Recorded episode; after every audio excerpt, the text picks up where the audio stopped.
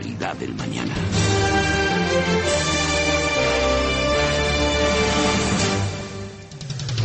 Hoy, en el Mundo Today, Nace una vaca atontada que solo da filetes empanados.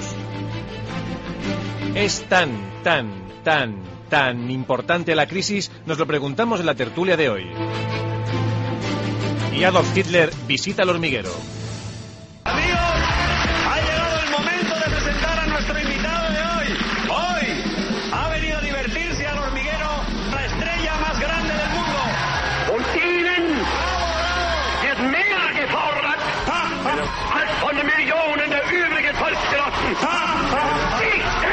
Sé que vienes de Alemania, mañana te vas a Inglaterra, pasado mañana a Brasil, pero aquí estás. Buenas tardes, soy Juan Rabonet. Bienvenidos al programa número 22 del Mundo Today, el magazine de actualidad que informa de todo lo que no se ha dicho en la cadena SER. Son las tres y media de la tarde, dos y media en Canarias. Xavi Puig, empecemos con los titulares. Buenas tardes, Juanra. Repasemos la actualidad de hoy. El ministro Cristóbal Montoro presenta su paquete de medidas salvajes. El ministro de Hacienda ha reunido esta mañana a la prensa para mostrar un paquete de medidas contundentes que, según dice, podría dejar impresionados a nuestros compañeros europeos. Buenos días.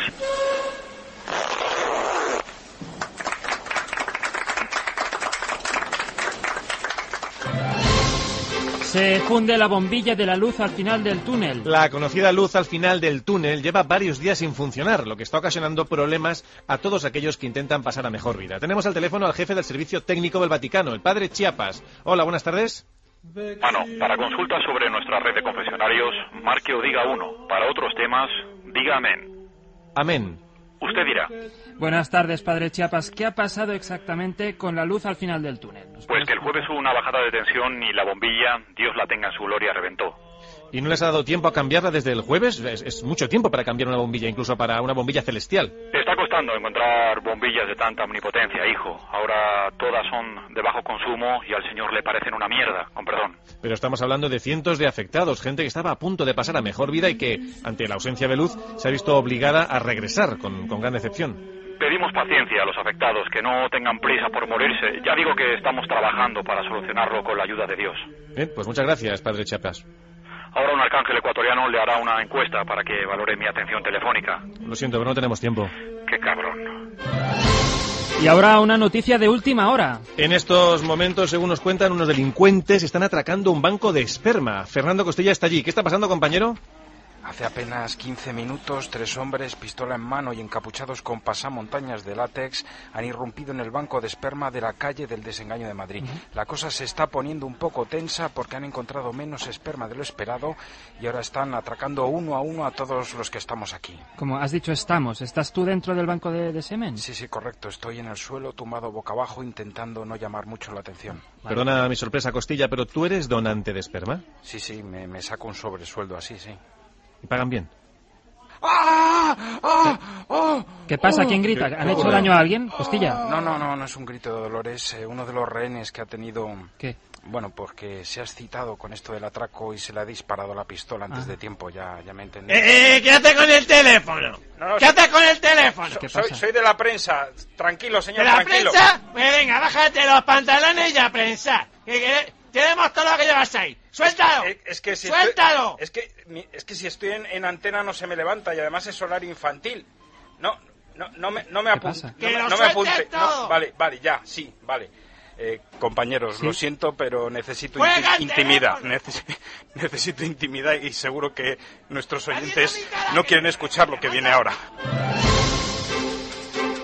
Una señora interrumpe un concierto de la Filarmónica de Londres pasando la aspiradora. La Filarmónica estaba interpretando la obertura de la flauta mágica de Mozart para orquesta de cámara cuando Dolores Padilla, una ama de casa española, interrumpió el concierto pasando una aspiradora Siemens para solista. Escuchemos.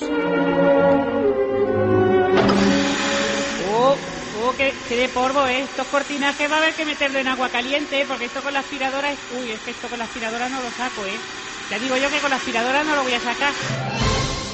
Suspenden el matrimonio entre la infanta Elena y Jaime de Marichalar por dopaje. Y con esta mala noticia termina este primer boletín informativo. Ahora escuchemos qué han hecho nuestros oyentes por su país y luego, como siempre, empieza la tertulia. El Mundo Today. ¿Qué estás haciendo por tu país? Mi nombre es Rosa y yo por mi país he ayudado a una anciana a cruzar la calle. Ella no quería porque estaba tranquilamente sentada en un banco del parque, pero al final ha cruzado y la he dejado por ahí, en la otra acera. Así que viva España. Hola, soy Juanjo y ayer me pillé con la cremallera de los pantalones un fragmento de tejido prepucial. Vamos, lo que viene siendo la pilila, vamos. Y lo que hice por mi país fue aguantar el dolor y no quejarme porque hay gente que está mucho peor que yo. Y buenas tardes, que yo me llamo Asunción y yo por mi país lo que hago es pasar la aspiradora, porque las pelusas españolas pues tienden a acumularse en todo lo que viene siendo la región peninsular. Así que ala, yo a lo mío.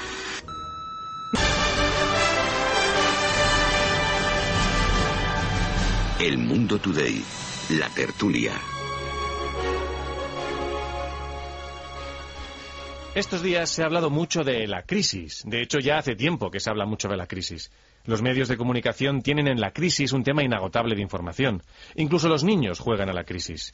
Ahora bien, ¿el hecho de ser cada vez más pobres y desgraciados merece realmente tanta dedicación? ¿No sería mejor hablar de cosas más positivas como los gatitos mulliditos y suaves que dicen miau?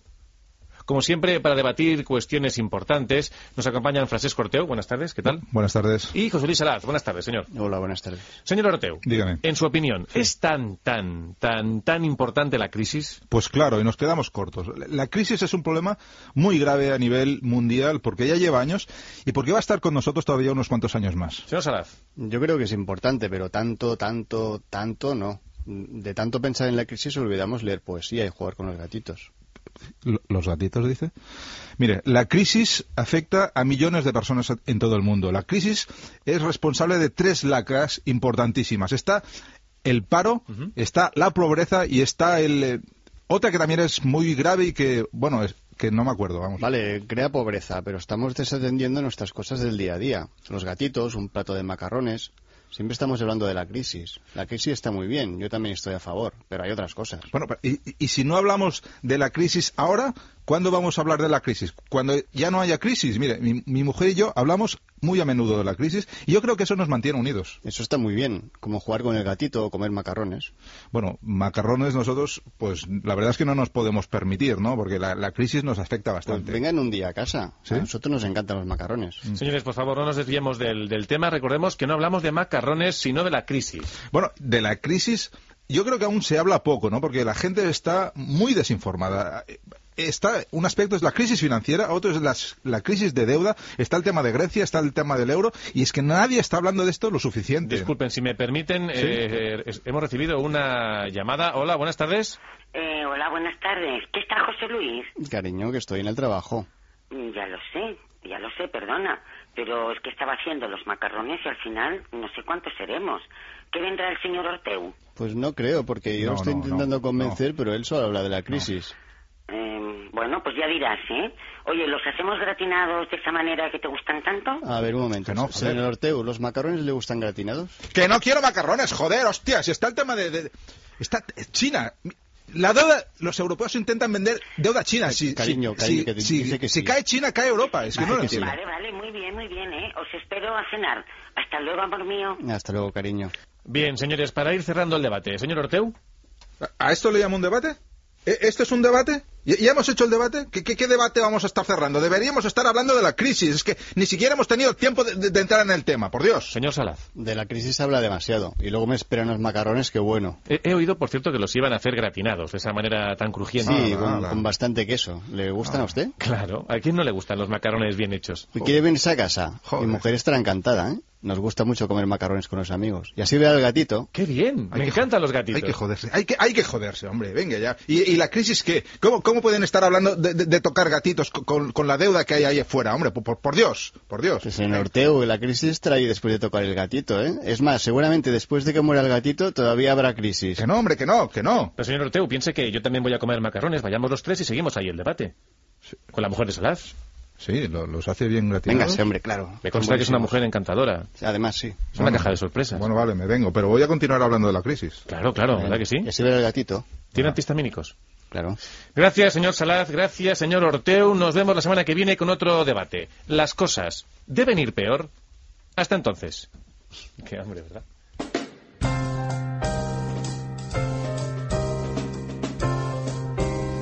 Mundo Today. Cultura. Muy buenas tardes, Biel Perello. ¿Qué tal estás? Buenas tardes, Juanra. Estoy muy bien. Hoy vengo muy lúcido. A ver, dime, ¿qué te traes entre manos esta semana? Bueno, bueno, bueno. Ya sabes que cada sábado intento llevar a los hogares pequeñas joyas de la cultura, del cine o del séptimo arte. Exacto. Cada semana me pongo el listón muy, muy alto porque es mi trabajo y mi compromiso. Así que muy bien. ¿Muy bien qué? ¿Cómo que muy bien qué? ¿De qué nos vas a hablar esta semana? Bueno, bueno, bueno. Pues como cada sábado me esfuerzo para traer a nuestros espectadores esas pequeñas perlas que no se pueden pasar desapercibidas. ya, ya sabes, Sí, sí. es lo menos que puedo hacer. Cuando te encargan una sección de cultura como esta, pues tienes que dar lo mejor de ti, luchar por los espectadores, darles lo que es suyo. Y podría estar horas y horas hablando de este tema porque me valo y así que muy bien. Muy bien. Una, una cosita, Biel, ¿has tomado café? Sí. No tendrías que tomar café antes de venir al programa, ¿de acuerdo? Bueno, ¿y de qué nos vas a hablar hoy? Pues mira, desde pequeño he pensado que la cultura es muy importante. Mi padre siempre me decía que los espectadores de la cadena SER tienen derecho a tener la mejor información cultural que Esta sea... semana Biel Perelló nos va a hablar de War Horse, Caballo de Batalla, la película de Steven Spielberg sobre la Primera Guerra Mundial. Caballo de Batalla es la historia de amistad entre un chico y un caballo. Está ambientada en la Primera Guerra Mundial y narra la odisea que pasa el muchacho para recuperar su caballo cuando Mm. se lo requisan para llevarlo al frente. ¿Te gustó esa película, Juanra? No la he visto, estoy leyendo tus notas, Biel. Ah. ¿Qué pone aquí? A ver... eh, Ah, no, no, nada. Es un dibujo de un pene. Has dibujado un pene en tu crítica de Caballo de Batalla. Un poco sí, pero por culpa del tedio.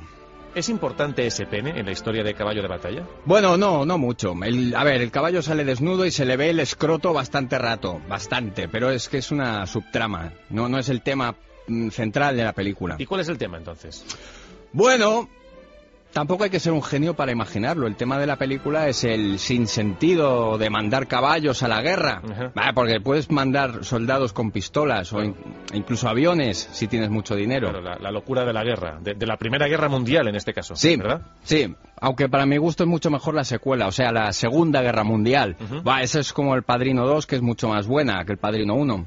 Así que muy bien. Perfecto. Pero, ¿qué te pareció War Horse, Caballo de Batalla? Hombre, pues hubiera sido un peliculón si le hubieran puesto una voz graciosa al caballo, que fuera diciendo chistes graciosos y metaduras de pata. ¡Y! ¡Hola! Soy un caballo que habla. Soy un simpático cara dura. O sea, que no te gustó que el caballo no hablara. No, claro, muy mal. Yo mientras la veía, pues no podía evitar ponerle voz al caballo. ¡Y! ¡Hola! Soy paraguayo y vengo a pedir la mano de su hija. Caramba.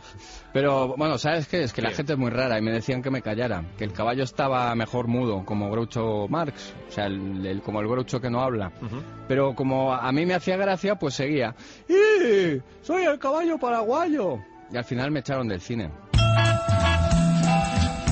Pues sin duda una película que habrá que mirar con lupa. ¿Qué nota le vas a poner? Cuatro estrellas. Gracias, Biel. Pues hasta el sábado que viene. Voy a tomarme otro café. No, por favor. El Mundo Today. Con Carlas Francino. Con Carlas Francino escuchándolo, quiero decir. El Mundo Today. Carrusel no deportivo. En estos instantes miles de españoles tienen 40 años y se sienten insatisfechos con sus vidas. Ya está aquí el carrusel de la crisis de los 40. ¡Ué! El de intentar sentirse jóvenes de nuevo. El de intentar recuperar el tiempo perdido. El carrusel no deportivo. Comenzamos el repaso a este carrusel de gente con crisis de los 40, desplazándonos a un domicilio de Mataró. Minuto y resultado, compañera. 45 años, dos hijos, facturas, problemas de comunicación con la pareja, rutina, aburrimiento, insatisfacción sexual y eso sí, también ¿Y emocional. eso en qué, en qué se traduce? Pues compañero, en que se ha comprado un deportivo muy grande, Claro. muy caro, que probablemente Vaya. no podrá pagar. Eso y que además me está tirando la caña, yo que soy 20 años más joven. Y atención, tenemos Tangana en Madrid. ¡Gol! ¡Gol! ¡Gol! Un hombre de 42 años intenta combatir la crisis de los 40 por toda la escuadra. ¿Y cuál es la estrategia, compañero? ¡Gimnasio! Ajá. ¡Gimnasio! ¡Gimnasio! Se ha decidido, se ha decidido, se ha decidido a pagar la matrícula del gimnasio. Volverá a sentirse Sí, joven bueno, a ver, de ha- nuevo. ¿Ha, ha pagado el gimnasio también va ¿Qué más da? ¿Qué más da? ¿Qué importa? Pagará las mensualidades religiosamente, pero no pichará el gimnasio ni una sola vez. Y veamos cómo se está viviendo la crisis de los 40 en un domicilio de Valladolid. Nadie se lo esperaba. El padre de la familia ha irrumpido en el domicilio con un pendiente en la oreja. Anda, no, anda ya. Busca así vivir nuevas y atrevidas ¿Y experiencias. cómo ha reaccionado su familia? Su mujer le mira estupefacta Claro. y sus hijos le miran con admiración, pero el ambiente es muy, muy, muy tenso. De aquí no se mueve nadie, compañero. Y atención, nos informan de otra persona adentrándose en la crisis de los 40. Adelante, compañero. Me estoy las caras. Mi mujer va a ver que aún estoy hecho un chaval en la flor de la vida. Quizá dejo el trabajo y me dedico a viajar por el mundo, compañeros, sin calzoncillos. Voy a vivir al límite. Sin mirar atrás, me voy a comprar una moto. Vas a volver a vivir la vida a tope, vas a apostarlo todo. Sí, sí, sí, cl- claro que, que por otro lado se, está tan bien en casa, ¿verdad? Y, y- y mi mujer me cuida tanto y sin trabajo, a ver cómo pago yo la hipoteca. Y las motos son tan peligrosas, ¿verdad? Gol anulado, pues. Nos desplazamos a Las Palmas. Minuto y resultado, compañero. ¡Y! ¡Hola! Soy un caballo muy veloz y pendenciero. Eh, bueno, y nos vamos ahora a Las Palmas, donde tampoco son inmunes a la crisis de los 40. Adelante, compañero. ¡Está reventado! Ayer se decidió a salir como en los viejos tiempos y no ha aguantado nada. Al segundo tequila ya estaba mareado y ahora no se siente las piernas. Eh, compañeros, pero atención, atención, ¿Qué pasa? atención. ¡Gol! A ver, a ver, ¿qué pasa? Desoyendo los consejos ah, de su mujer, ah, ha ganado las pesas ah, ¿Dónde? y está intentando sacar bíceps a ese cuerpo serrano. Muy bien. Sí, señora. Muy bien, muy sí, bien, muy señora. bien, muy bien. Sí, señora. Pero no solo eso, sino pasa? que también está escuchando una cinta de balón rojo en su viejo Walkman. Puede hablarse entonces de una segunda adolescencia. A ver, eh, como cuando le dio por el surf, cuando se compró el Scanestric, eh, cuando los tejanos Pitillo, cuando se dejó aquella estúpida perilla, eh, estaríamos hablando ya de su quinta adolescencia, compañeros. ¡Chorreo! ¡Chorreo! ¡Chorreo de inmadurez! Perfecto, compañeros. Conectaremos más adelante para ver cómo sigue la cosa. Empezamos el segundo boletín informativo. Vacían el Mediterráneo para limpiar el fondo. Hoy dan inicio las tareas anuales de mantenimiento del Mediterráneo. Nos desplazamos, pues, a la isla griega de Santorini, donde se encuentra nuestro compañero Quique García. ¿Qué tal, Quique? Muy buenas tardes, compañeros. Como Hola. cada año, una comitiva va a vaciar el agua del mar Mediterráneo aquí junto a las costas de Grecia, donde se encuentra em, el, el sumidero, el desagüe del Mare Nostrum, para que los encargados de limpieza efectúen las tareas de mantenimiento oportunas. ¿Y en qué consisten las tareas de mantenimiento? Pues en limpiar el fondo, quitar las algas que puedan obstruir las válvulas, Sí. lo normal en estos casos, aunque como os podéis imaginar siempre hay mucha concurrencia y curiosos porque es, es un fenómeno muy muy Sí, llamativo. normal. Atención compañeros, que justo ahora van a proceder a, a vaciar el mar, a sacar el tapón.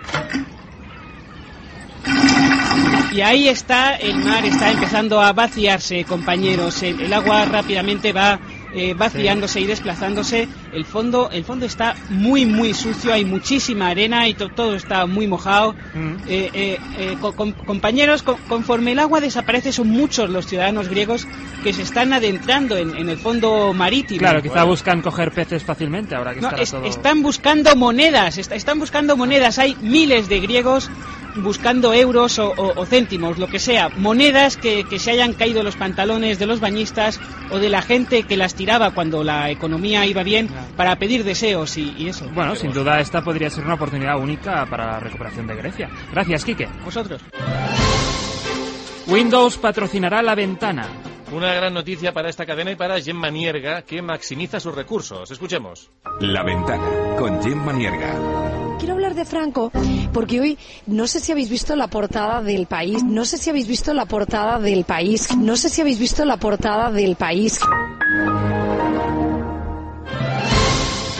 Sucesos. Un joven es acuchillado por un cuchillo. Arnau L. de 26 años acudió ayer por la noche al hospital con una profunda herida en el abdomen provocada por un cuchillo que pasará hoy mismo a disposición judicial. Nuestro compañero Fernando Costilla está frente al domicilio de la víctima. Buenas tardes, Fernando.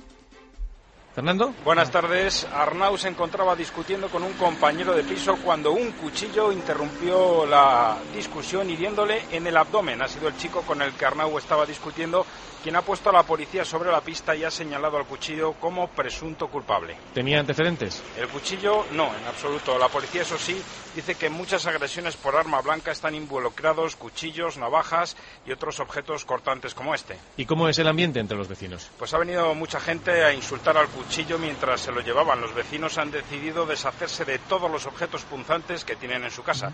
Ya no se fían de ellos, como comprenderéis. ¡Cuidado, hombre! Compañeros, ya, ya, ya, lo, ya lo oís, los vecinos están Sí, sí. lanzando sus cuchillos por la ventana, no los quieren en sus casas. ¡Ey! ¡Ey! Conmigo no intentes nada que te meto, ¿eh? ¡Que te meto! ¿Qué ocurre? ¿Qué pasa? es, es ¿Qué uno pasa? de los cuchillos que ha intentado atacarme. No se lo están tomando no, bien. Vale. La violencia se dispara en este barrio, compañeros. Malditos cuchillos. Ponte a resguardo, Fernando. Nosotros seguimos. Más cosas. Grecia se despide de su último pijo. La crisis que sufre el país ha obligado al último pijo griego a hacer las maletas esta misma mañana. Y esto es lo que ha dicho el último pijo griego antes de subir a su avión. Ya ne para cada o sea, ¿no? Si no, mi sinomi aristeadek xamilea piorgaca se paracalón muy fuerte, ¿no? Suotele sandrono leuforio molamazo. Paralía opto para teterco de socomio, o sea. Momento ahora de recibir a nuestro reportero de la semana. Reportera, en este caso. Su ah. nombre es Avi López. Buenas tardes, Avi. ¿Qué tienes que contarnos? Buenas tardes, Juanra. Pues que el erizo de los seguros ha sido hallado muerto en la cuneta de una autopista. Pero bueno, qué desgracia con lo simpático que era, Rizo. La policía ha hecho una recreación del atropello. La podéis escuchar si queréis. Ah, bueno, de acuerdo, pues intentaremos no llorar. Adelante. ¿Quién te llena de alegría? Mm, como yo. ¿Quién te besa y quién te mima?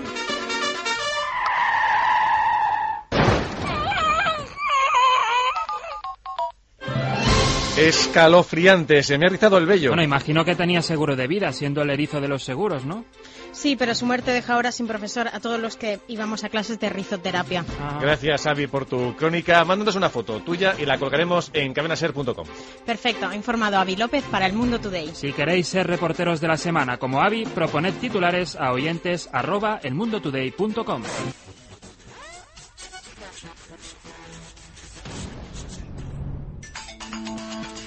Y vamos ahora con la sección preferida de los internautas. Llega el momento del Instituto Español del Twitter. La semana pasada os encomendamos a tuitear nuevas categorías de Misses para aquellas que no pueden optar a la sección oficial. Miss Simpatía, Miss Ojos Bonitos, Miss Ingeniería Industrial. El Instituto Español del Twitter ha analizado vuestros tweets y ha seleccionado los cinco mejores. Quique eh, García trae los resultados en un sobre. Vamos a, vamos a abrirlo. Venga. Tú, Quique, podrías probar suerte en uno de estos concursos de belleza, ¿no? De mascotas y eso. Uy, no, pues si- yo esto... Si yo ya, yo ya lo he hecho esto. De, de bebé. Yo es que era... Era un bebé guapísimo, guapísimo. Y mi, mi madre me presentaba concursos y eso. ¿Ah, sí? Era todo rubio, unos ojos. Salí en. Yo, no es por. No es, no es por. Pero salí en un anuncio de potitos laxantes, de guapo que era. ¿Y concursos de belleza también? Sí, alguno, alguno de, de belleza de bebés, pero me descalificaron cuando vieron que era. Cuando vieron que era un niño. Yo es que fui criado como una niña hasta los cinco años, más ¿En o menos. serio? Nadie lo diría. Yo pensaba que habría sido criado por ardillas salvajes, como niño se ve en la selva, pero con ardillas. Empezamos, nuevas mises. Miss Ano blanqueado. Miss Subitsi. Miss Preséntame a tu amiga. Miss Guapa de lejos. Mis pequeñas pérdidas de orina. Y los cinco autores son Juan Gómez Quero, eh, Charles Page, Alfredo Barroso, el puto Juanda y Presunto Manu. Y atención, para la semana que viene, Insulto elogio. Elogios que no sabes si te están elogiando o te las están metiendo dobladas. Exacto. Por ejemplo, me gusta hacer el amor contigo porque me haces reír. O me recuerdas a mi hermana. Almohadilla, insulto, elogio, todo junto. ¿eh? Y, y- y en otro orden de cosas, probablemente te quejes de nuestro gobierno, los banqueros y demás, pero, pero tú, ¿tú qué has hecho por tu país? Llamad a nuestro contestador 915324532.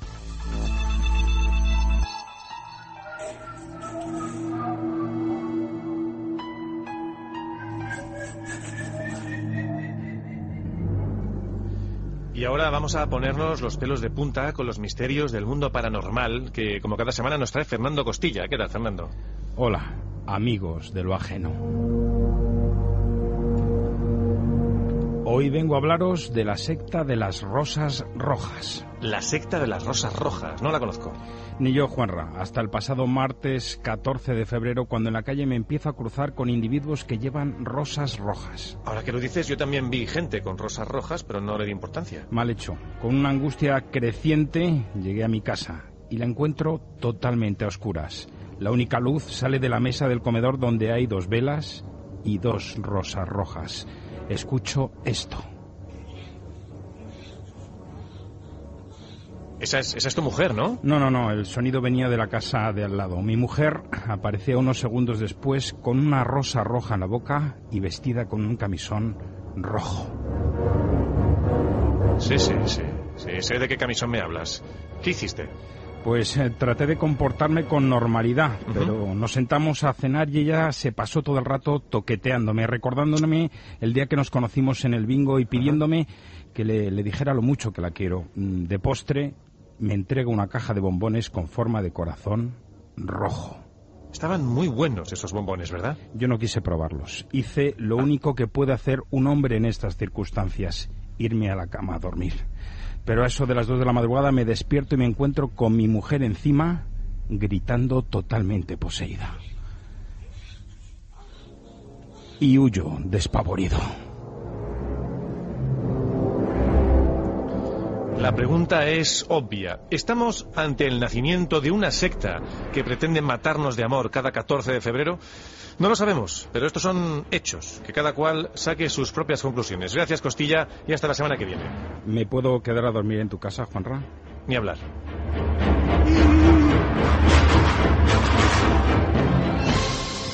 Se acerca el final del programa, pero antes de despedirnos tenemos que informar de un suceso de última hora. Diversos partidarios de Velázquez están manifestándose frente al Palacio de Congresos donde se celebrará la entrega de los premios Goya. Hemos enviado allí a nuestro compañero Fernando Costilla. Fernando, ¿qué está pasando? Estoy frente al Palacio de Congresos de Madrid, donde mañana se celebrará la gala de los Goya y hay una pequeña manifestación de partidarios de Velázquez. ¿Por qué protestan? Pues por el hecho de que los premios de la Academia de Cine sean los Goya y no los premios Velázquez. Hay muchos asistentes. Habrá unas 40 personas, no es una multitud, pero sí están los más representativos de Velázquez. Han venido las Meninas, Ajá. los de la Fragua de Vulcano, creo haber visto al Conde Duque de Olivares también, y también están los borrachos del cuadro de los borrachos, Hombre, pero estos no anda. se sabe si están protestando o es que están de botellón. Oye, ¿y está la vieja friendo huevos? No, no, se murió. Vaya, hombre. Y ate- atención, co- compañeros, que se está liando parda. Ha- Hay una pequeña tangana ahora mismo. Han venido representantes de la obra de Goya a enfrentarse a los de Velázquez. Provocando. Está Neptuno devorando a sus hijos. Está la maja desnuda. También está la maja vestida. Madre ¿Qué, mía. qué- qué ha sido eso, Costilla? A los del Costilla. fusilamiento del 3 de mayo que han recuperado el control de la situación. Ya está, ya está. Asunto arreglado. La gala probablemente discurrirá sin incidentes. Menos mal, gracias, Fernando. Y con esta información despedimos el programa, no sin antes recordar que en cadenaser.com podéis escuchar todos los pro...